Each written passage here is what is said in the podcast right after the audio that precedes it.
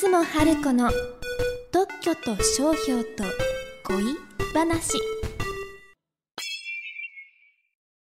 さあ始まりました。特許と商標と恋話。この番組は生まれた時からカープ好き。の弁理士。出雲春子さんが特許や商標を事例を交えながら分かりやすくお話ししていただく番組です。出雲さんよろしくお願いします。はい、よろしくお願いします。第5回目のテーマですけども特許って何？ということですが、えー前回までは商標。そして、えー今回は特許。どんな違いがあるか気になりますね。出雲さん特許について教えてください。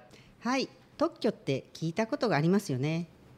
特許権っていうのは発明に与えられる権利、発明を保護するものです。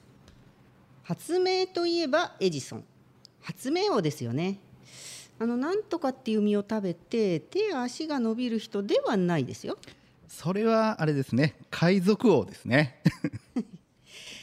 えーエジソンの三大発明は蓄音機白熱電球映写機。若い方は3つともわからないかもですね。石滝さんはご存知ですか？はい。あの私はあの3つとも知ってるんですけども実際に見たことあるのは発熱電球だけかな。そうですねえー、と白熱電球ってあったかいんですよね。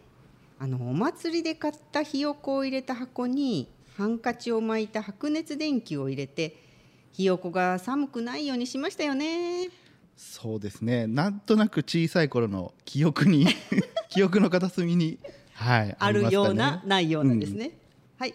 とにかくエジソンの発明には昔の人はみんなびっくりそうですよね。あのやっぱり携帯電話とかやっぱスマートフォンが出てきた時もやっぱりすごいなと思ったんですけどこのエジソンの発明が100年以上前衝撃的ですよね。そうですね。ちなみに特許はあのエジソンが発明したようにびっくりするようなものでないと特許ってもらえないんでしょうか？そうではないんですよ。ではではまず発明って一体何って考えたことありますか？特許法は特許権が取れる発明は技術的思想の創作のうち高度なものと決めてますお分かりになりますか？いやーさっぱりわからないですねですよね。あの日本弁理士会のホームページには比較的程度の高い新しい技術的アイデアと書いてあります。例としてカメラの自動焦点合わせ機能、長寿命の充電池なんていうものが挙げてありますね。エジソンの発明のようにみんながびっくりしなきゃダメなんてことはないんですよ。とはいええ特許を取るハードルは高そうですよねまあ、そうでもないんですよ。身近な日用品、文房具、食品の発明でも特許権は取れます。特許権を取ると自分だけのものだから他の人は作ったり売ったりできないんです。そうなんですねそうすると誰でも取れるチャンスありですねそうなんです。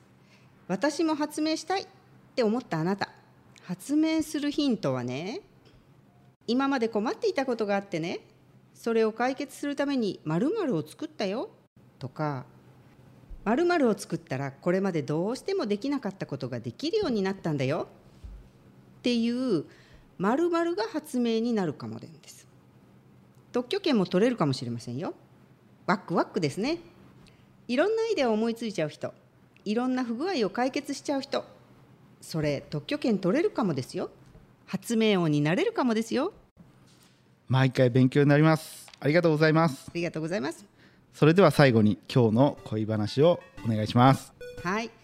私はね生まれた時からカープファンだからカープが負けるところを何度も何度も見てきました。カープだから負けても仕方ない。負けてもずっと好きだよって思ってます。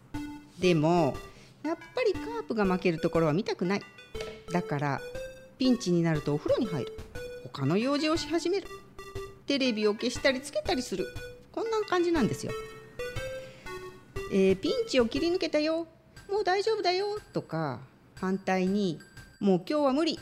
テレビ見なくていいよ。って言ってくれる。テレビがあるといいなぁ。なんて思います。これ発明になりますかね。カープファンの方々に共感されたんじゃないでしょうか。番組の感想やご質問はホームページのお問い合わせフォームからお願いします。ホームページはひらがなで「ダン」漢字で「特許」「ダン特許」で検索してください。出雲さん今回もありがとうございました。ありがとうございました。次回も聞いてくださったら 嬉しい。次回も聞いてくださったら嬉しい。ピップル